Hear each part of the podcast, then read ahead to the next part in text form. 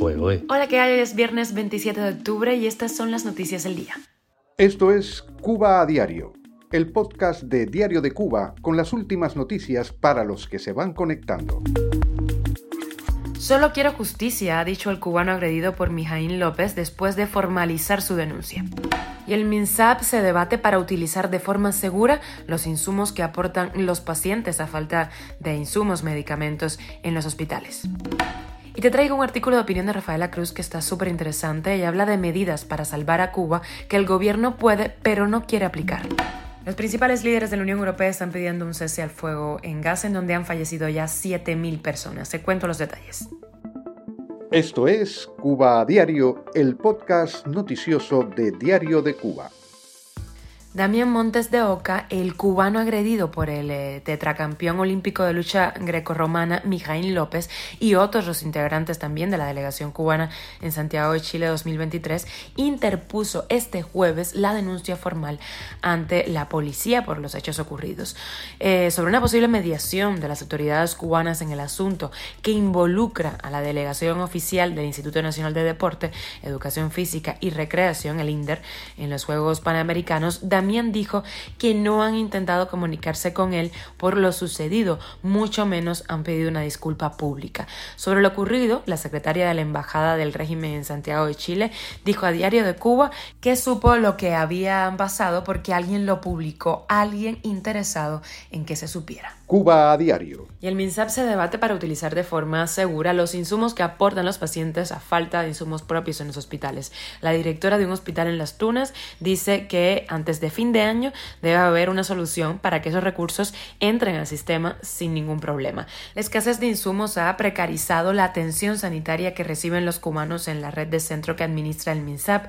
Hace poco, Diario de Cuba reportó la situación en la que se encuentran al menos ocho menores de edad cubanos con enfermedades que no han encontrado respuesta en el sistema de salud pública de la isla. Activistas y padres de los niños han denunciado a través de las redes sociales los casos, entre los que predominan la falta de insumos, personal médico especializado y condiciones mínimas para hacer frente a esas enfermedades. Y te traigo un artículo de opinión de la periodista de Diario de Cuba, Rafaela Cruz. Donde tuve a Rafaela Cruz pincha porque todos sus artículos son súper interesantes.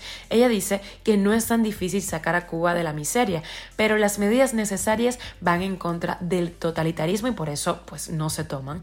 No son medidas económicas todas las que se necesitan, sino relativas a la libertad individual y a un Estado de Derecho donde pueda fermentar una comunidad de propietarios que interactúe de forma descentralizada.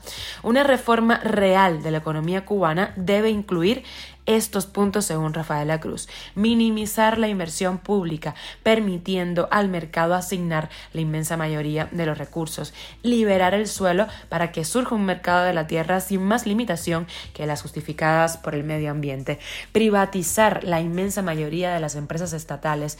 También habla de desregular la inversión extranjera igualándola con la nacional. Minimizar los costes de transacción para crear empresas de todo tipo y de todo tamaño las diferencias entre comercio exterior e interior, permitir el acceso de especialistas financieros, de banca y demás mediadores al mercado cubano y por último dolarizar.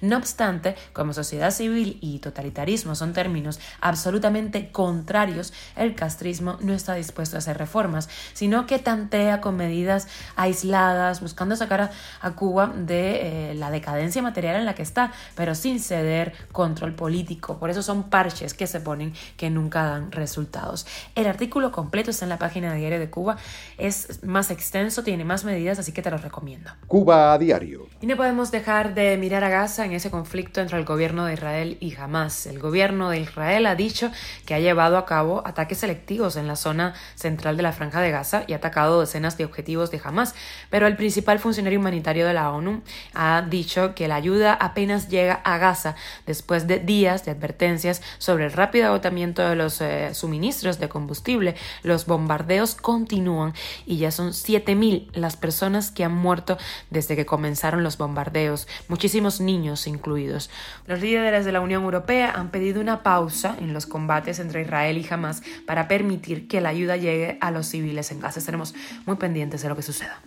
Esto es Cuba a Diario, el podcast noticioso de Diario de Cuba, dirigido por Wendy Lascano y producido por Raiza Fernández. Muchísimas gracias por informarte con nosotros en Cuba Diario. Te recuerdo que estamos contigo siempre en Spotify, Apple Podcast, Google Podcast, Telegram y también nos puedes seguir en redes sociales. Nos escuchamos el lunes. Yo soy Wendy Lascano y te mando un beso enorme.